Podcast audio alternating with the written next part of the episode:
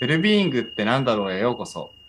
この番組は、ウェルビーイングのライフスタイルを日本に広めている週刊プラットフォームネストを運営する藤代健介と、ウェルビーイング×ビジネスの観点で世界の動向をウォッチする稼働家の山崎まゆかがウェルビーイングに関するその時々の気になる話題について語り合う番組です。まゆかさん、こんにちは。あ、けんちゃん、こんにちは。はい。では、今日もよろしくお願いします。よろしくお願いします。はい。えー、では、早速ですが、今日のお題を、あの、はい。まゆかさんから教えてもらってもいいですか？はい。今日のお題は、えークワイエットクイティングっていう、まあ、直訳すると、うん静かなる退職みたいな、お風になるんだけれども、あちなみにこの言葉、けんちゃん、聞いたことありましたか、いや、僕ないですね。うん、なんか、そなんかさ有名なんですか？8月ぐらいからかなり、うん。あのビジネス界隈でバズり始めて、実際には4月ぐらいから生まれた、へー。まあ、まだほやほやの、言葉としてはほやほやで、まあ、これから説明しますけど、まあ、現象としては、多分前からありながらも、まあ、うん。今のその若い世代の感覚ってものが組み合わさった時に、まあ、結構現象としては前からある気はするけれども、まあ、もしかして本当に新しい何かの始まりかもしれないという、そういううん。ものになります。で、えっ、と、まあ、たクイッティングって言ってるんだけれども、まあ、これ仕事に関する言葉で、えーん。4月ぐらいにですね、TikTok の、まあ、すごくフォロワーがいる、まあ、結構バリバリの仕事をしてるような、まあ、若手の社会人、だから20代前半ぐらいの人が、うん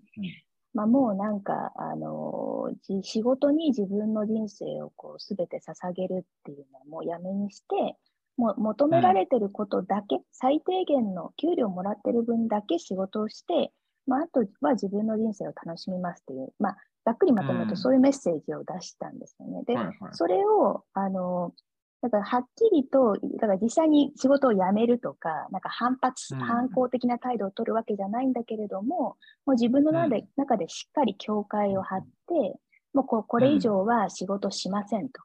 いうことを、まあ、うん自分の中で決めて、でもうそれを守って、なんか人生全部楽しんでいこうみたいな、まあそういった言葉うん。なんですよね。うで、うん。これが、まあ、なんかすごいその、もうい数時間、すごい短い間で800万ビューみたいな感じにあのバイラルして、で、その後、ちょっと時間を置いて、この8月ぐらいに、さまざまなビジネス系のメディア、まあ、ニューヨーク・タイムズとか、あのまあ、あとはその主要な BBC とか、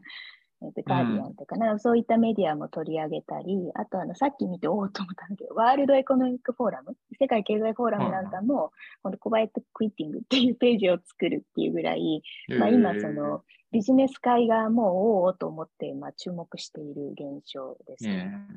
ー、で、まあ、これのその火付け役になった人たちとか、そうだそうだって言ってるのが、まあ、Z 世代と呼ばれる、まあ90年代から2010年ぐらいまでに生まれたあの世代、うん、あーだから、まあ、金ちゃんがギリギリ入るか入らないかぐらいですか、ね。入らない入るのかな入らないのか。うんうん。うんだから今のまあ10代から20代前半ぐらいのまあ人たちの間で、まあ、この言葉なり、まあ、この言葉に主張される、まあ、仕事が全てではないっていう、まあ、そういうあの人生の価値観。うん。へのまあ支持ですね。で、うん。あのこれがまあなんで、まあ、今こんなビジネス界で、まあ、大騒ぎになっているかっていうと、まあ、多う分実際に、あのまあ、昔からある話ですけれども、なんか若者うん。元気がないとか、わ若者にやる気がないとか、あのうん。俺たち昔はもっと頑張って仕事をしたもんだったとか、うん。うんまあそういうそのうん。実際の今、その管理職にある立場の人たちの、まあ、嘆きというか、そこあで、まあそのじゃあ、じゃあどうしたらいい？でもこれが事実としてあるので、じゃあどうしたらいいのかっていうのが、まあいろいろこう出てきていますと。で、で、そういったその嘆きに対して、あの、ここうん。のポッドキャストでも時々紹介してるアダム・グラントっていうウォートンビジネススクールの先生なんかは、まずうん。なんかデータを出してきて、まあ、ベビーブーマー世代ですね。まあ、ひあの、日本でいう段階の世代からもうちょい下ぐらいの,、まあ、あの世代ぐらいだと、何か求められてること以上のことをやって自分のキャリアをぐっと上げていくっていうこと、まあ、これ Going above and beyond in their careers っていう英語の表現なんですけれども、うん、まあ、それが正しい価値観であると信じているのが82%なのに対して、うん、まあ、さっき言ったこう Z 世代っていうのは、まあ、仕事というのは給料をもらってる分だけのことをやるというのが仕事であるっていうのがもう65%っていう、うん、完全に逆転しているんですよ。だからもう感覚として、あのもう、なんだろうな、あのもう違うものを持ってるっていうのをままず示した上で、で、かつ、そのクワイエットクイッティングっていうのは若者が怠惰だとかやる気がないわけではなくって、あの、仕事に意味が感じられないとか、ちゃんと自分を大切にしてくれない上司がいるとか、なんかきちんとしたお金をもらってないっていう、まあ、そういうことへの、まあ、対応であると。だから、まあ、もし何か彼らにあのそれ以上のなんか言われたこと以上のことを熱意持ってやってもらいたければ、まず仕事を意味があるものにこうちゃんとそういった仕事を、あのにしていくとか、あとは敬意とか公平な給与ってものをまあ与えるってことから始めないと、そんな、あの、ぼやいててもしょうがないですよっていうのが、まあ、あの、まあ、良識ある経営学者たちの、コメントで、えー、ウェルビーイングの、あの、うん、なんだろうな、リーダー的存在のギャラップ社の研究者なんかも似たようなことをあのコメントしていました。で、えっ、ー、と、まあ、で、ハーバードビジネスレビューにも、まあ、同様の記事が出ていて、で、ここでは、あの、クワイエットクイッティングっていうのは、えー、悪い社員という意味ではなくって、まあ、悪い上司の話であるっていう、まあ、そういう記事で、まあ、ここで出ている記事、まあ、これはあのリーダーシップ開発の会社の方々が書いたあの記事なんだけれども、まあ、このクワイトクイッティングっていうのは、まあ、彼ら曰く、まあ、古くからある行動につけられた新しい名前だっていうふうに言っていて、で、昔、このクワイトクイッティングがこうバイラル、バズる前からずっとやってる調査を紹介していて、まあ、そこにあるのは、その上司のエフェクティブネス、その人が上司として、まあ、非常に有能であって、あの部下をちゃんと公平に扱ったり、あのちゃんとなんだ、血の通った関係を築くという、まあ、そういった、まあ、良い上司のもとには、このクワイエットフィーティング的な行動をする人っていうのはやっぱり少ないというのをちゃんとなんか統計的に証明していて、うん、まあ、要はその能力、上司のあのマネージャーとしての能力の高さと高ければそういう行動を取る部下も減るし、まあ、要はだから上司があんまり上司としてなってないので、まあ、みんなそれ以上のことやりたがらないと。だから、あの人のことを嘆く前にまず自分のことをちゃんと振り返って、自分がちゃんと全ての人と、あの変にひいきしたりとか、あのなんかそういうことせずに、公平な関係を、血の通った関係を築くってところから始めようよっていうのが、まあ、今のそのあの、なんだな、まあ、良識ある経営 学メディアの、あのまあ、共通の、なんだ、なんだ、なんだ、温度というか、まあ、そんなことが出ていますと。で、ただ、まあ、ここでちょっとやっぱり思ったのが、あの、結局でもそういうアダム・グラント先生にしても、ハーバードビジネスレビューにしても、だから、マネジメントとか上司側がしっかりして、会社としてまあ、意義がある事業をやって、その結果、そこで働いている人もあの意味を感じたっている仕事っていうものがあって、そこにある文化っていうのもポジティブで、あの心理的安全とかそういったものが担保されていれば、みんなもっと頑張ると。で、なんかその、だからやっぱりそういうふうに会社っ側が変わっていくべきだっていう、まあ、そういう論調なんだけれども、なんかそれって本当にそうなのかなっていうのが私のちょっと最近の感覚で、やっぱそこの前提には会社というのはそこにいる人たちがなんかフルにコミットして、あの、なんか潜在能力をすごい開花させて、超生き生きと頑張って、そうやって能力を最大限発揮すする会社こそまあいいという、まあ、そういう考え方であるとか、やっぱりそれくらい人が、まあ、ある種頑張らないと、まあ、今の上場企業の社外取締役とかもやってるから分かるんだけれども、なんか特にこう上場とかすると、人がやっぱりそれくらい働かないと、そもそもなんだろうな、成立しないモデルなんですね。なんか、あの社会的にも、事業的にも。でも、そういう企業ってそういう形である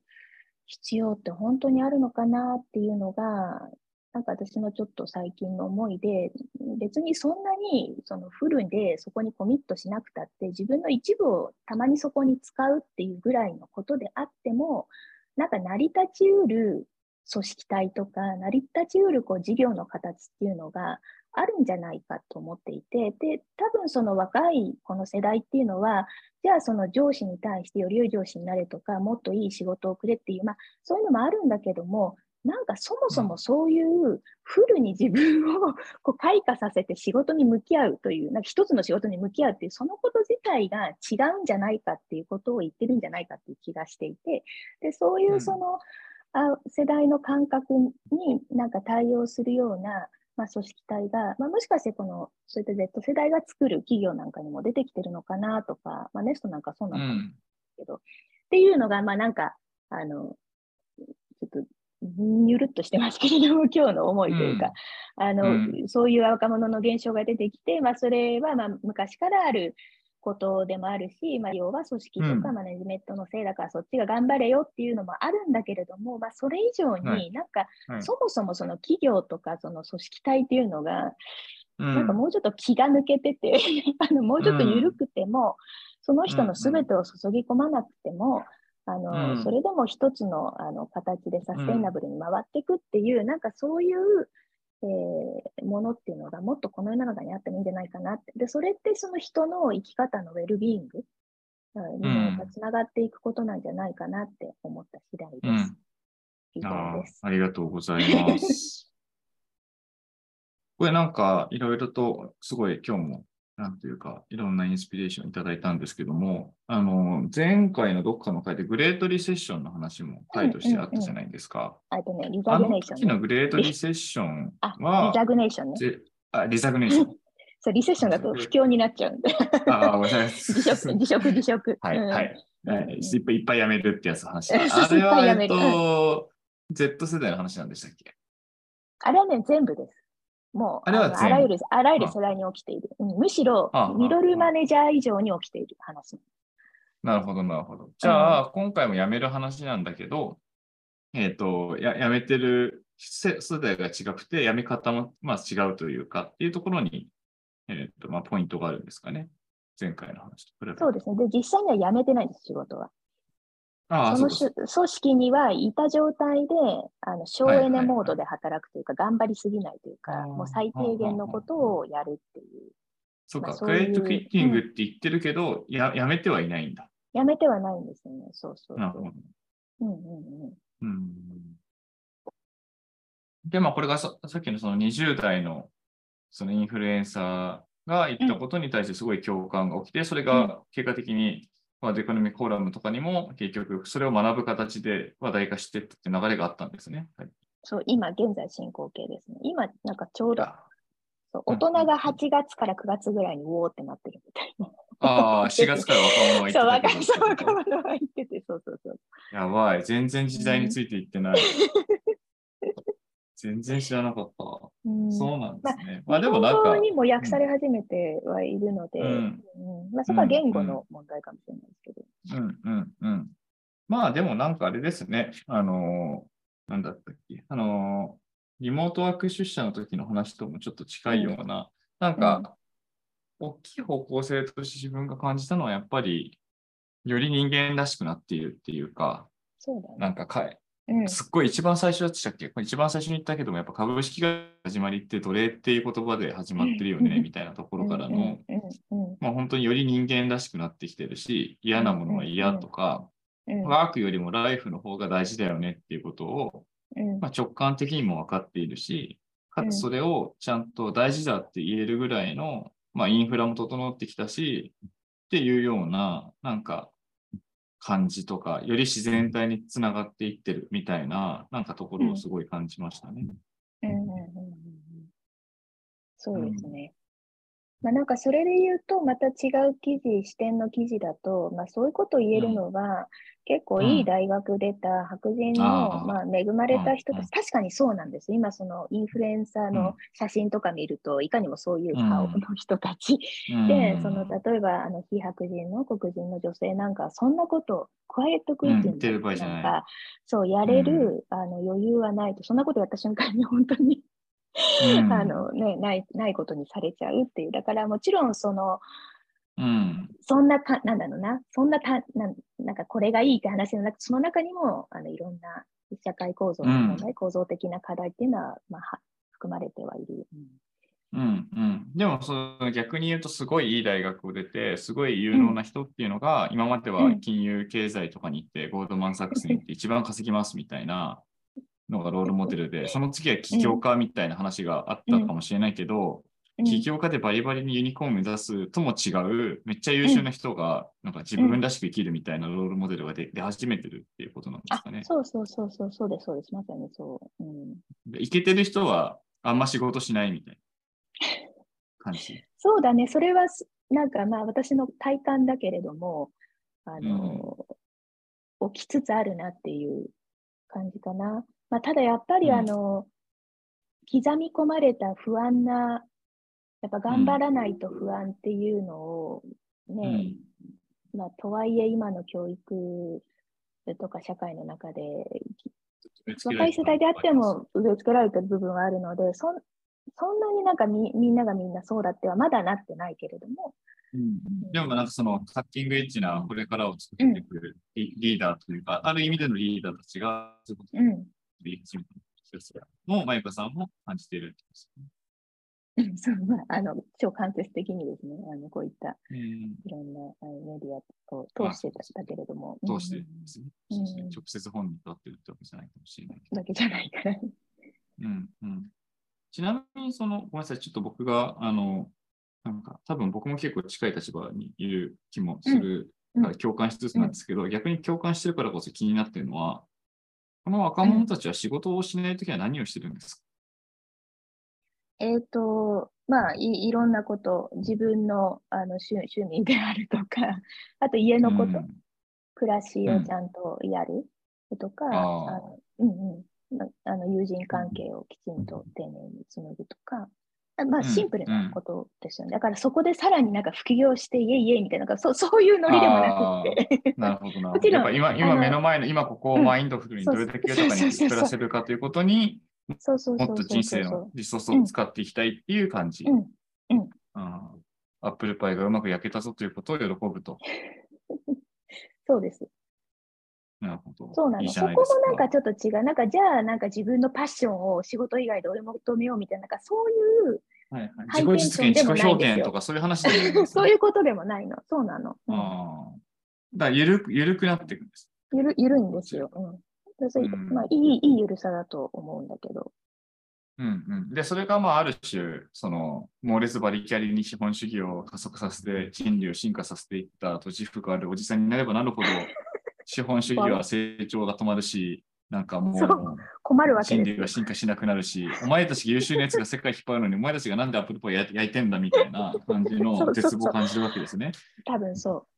う。多分じゃなくて、いや、そうです。まあ、だから世界経済フォーラムとかもそう。かなり危機感を持って。稼いで買えと。そう。買ってくれないとね、サプライチェーンが。世界を変えるリーダーがなんで家でアップルパイを焼いているんだと。もっと気候変動の問題とかにちゃんとエネルギー投資とかして、なんか、ちゃんとそこに対して意識をと、あとはなんだ、リーダーとしての責任を持てみたいな、なんかそういうのありますよね。うん、まあで、気候変動で言うと家で焼いた方がね、気候、あのインパクト少ないんで、はいはい、あのいいと思うんだけど、まあだから。でもそれは別に誰でもできるんだから、リーダーのお前はもっと全体像を描くんだみたいな。そうそうそう。まああとはやっぱりそう自分たちもこんなに頑張ってきたんだから、あ、それでそのアダム・グラントさんの、まあ、インスタが結構面白くて、なんか1日か2日に行って、まあ、ほぼ毎日かな、なんかちょっと標語みたいな感じであの上げてて、そこまたちょっと別の、あのでもこの Quiet Quitting にあのかけていっているのが、まあ、自分たちの時代のその苦しみ、 pain とか suffering を、自分たちもサファーしたんだから次の世代もサファーすべきだみたいな、そういうトラウマの押し付けはもうやめようよって言って、そういうメッセージ出してあ、これはいいメッセージだなって。うん、ああ、うん、そうですね、うん。はい。なんかでもおじさんが怒りそうな感じの とこですね。まあでもなんか一貫してこのポッドキャストでも結局ね、そのやっぱ上司が不安でとか、なんか上司が寂しいとか、なんかそ,、その人の見えてるレンズ越しにやっぱ社会を見てるから、そこのギャップがいろんな不安を生み出してるって話はありますよね。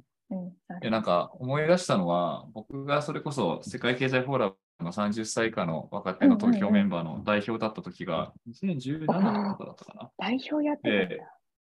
あ、そうそうそう、キュレーターっていうのを1年やってて、でそうするとジュネーブに呼ばれるんですよ。で500、600都市ぐらいだから600人ぐらいが一度にジュネーブに呼ばれて、3泊4日だったかな、だったんですけど、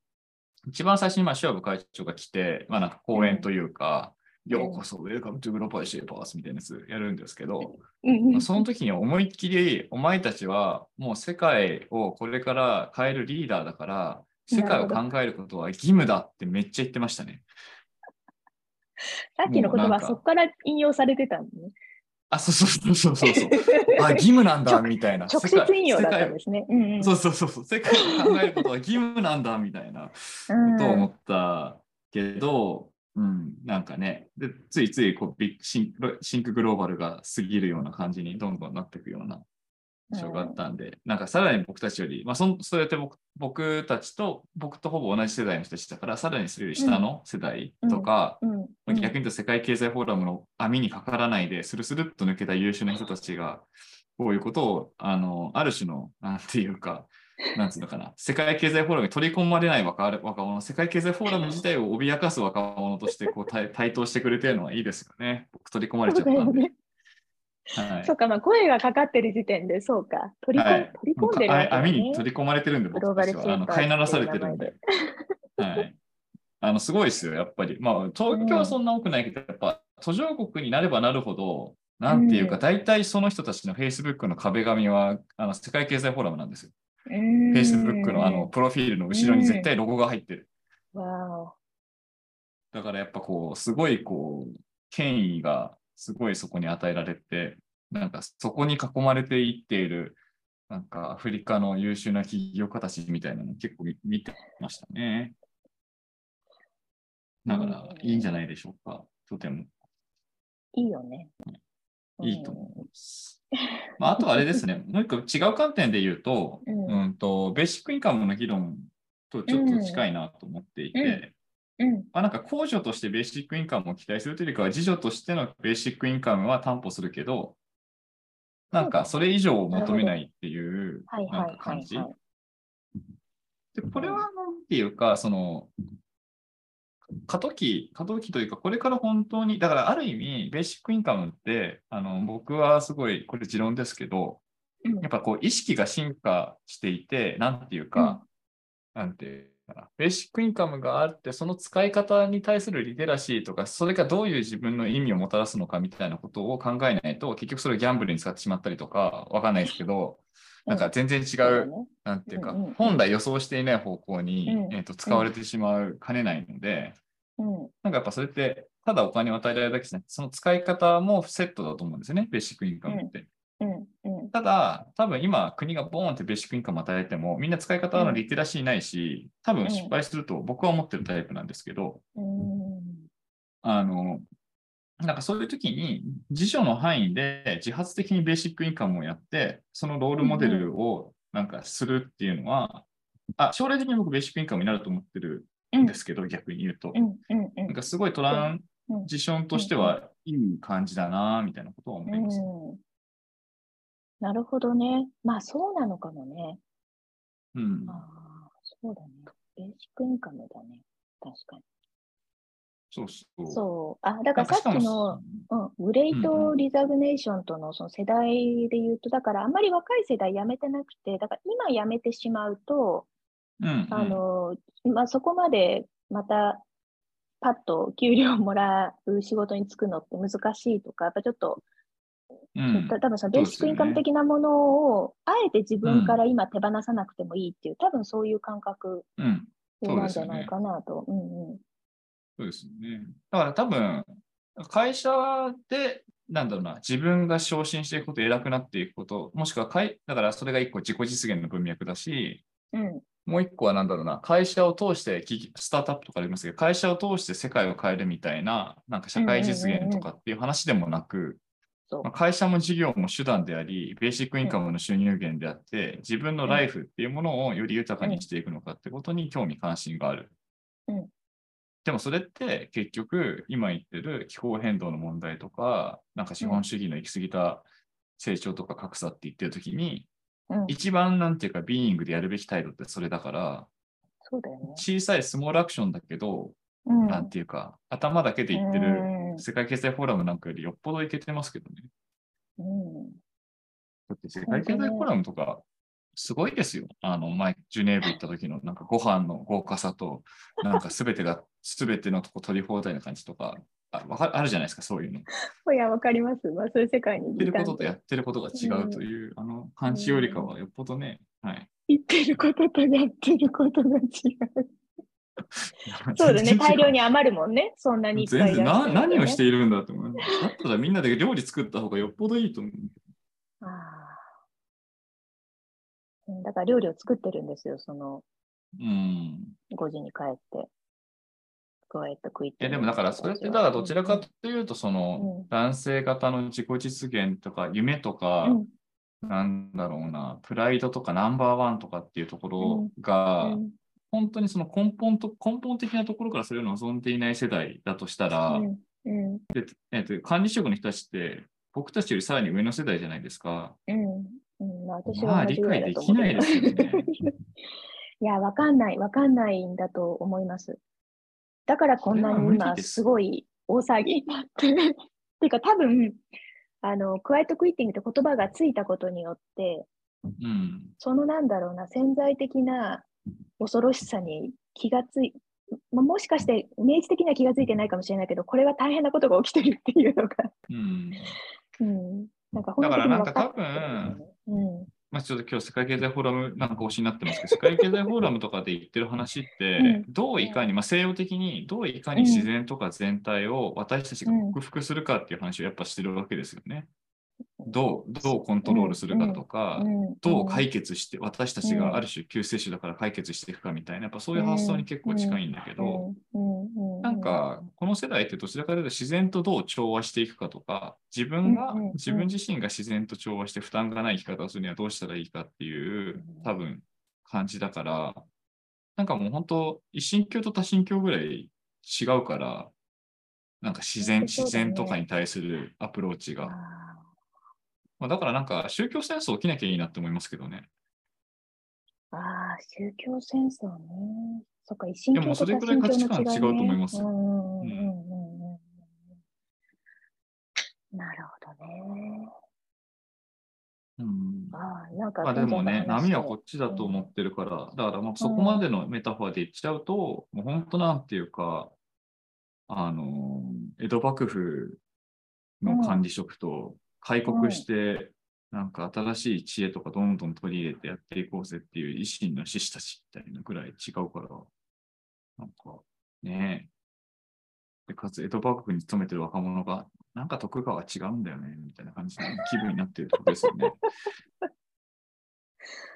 そうだね。まあ、ただ、ちょっとさらに違うのは、その江戸幕府開国派の若者たちとかは、まあ、世界ではすでに起きてたわけじゃない。うんその新しい時代というのが。はい、はい、で、今は、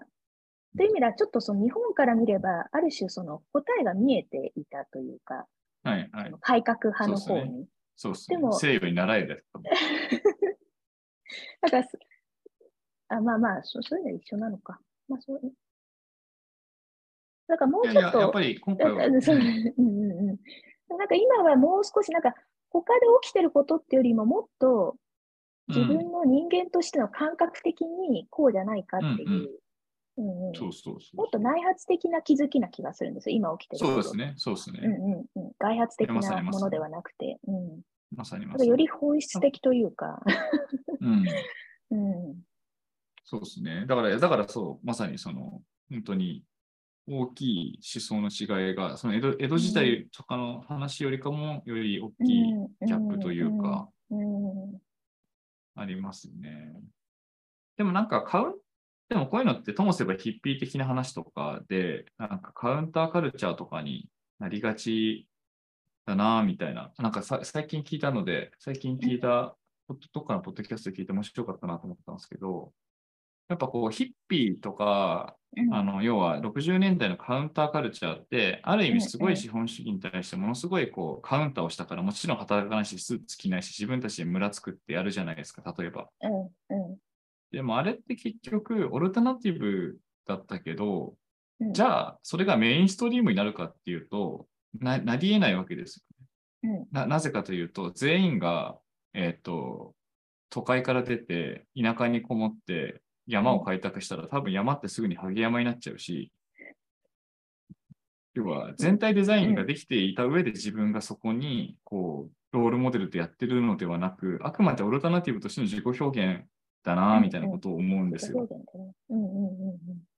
なんかそそういうカウンター感はないっていうか、なんかどちらかというと、うね、うんマイ、マイルドな感じがすごいあって。うん、そう、やめないから。組織は、でも 実際でもそれが怖い、それがなんかむしろ怖いんですよ。むしろ怖い。うん。うん、ああ。いや、なんか良かった、この話題出してみて。すごい。いや、面白かった。深まった気がする。うん、あじゃあ、マイカさん、じゃあ最後、チェックアウト的に今日の一番の響いたところはあそうそう、なんかその、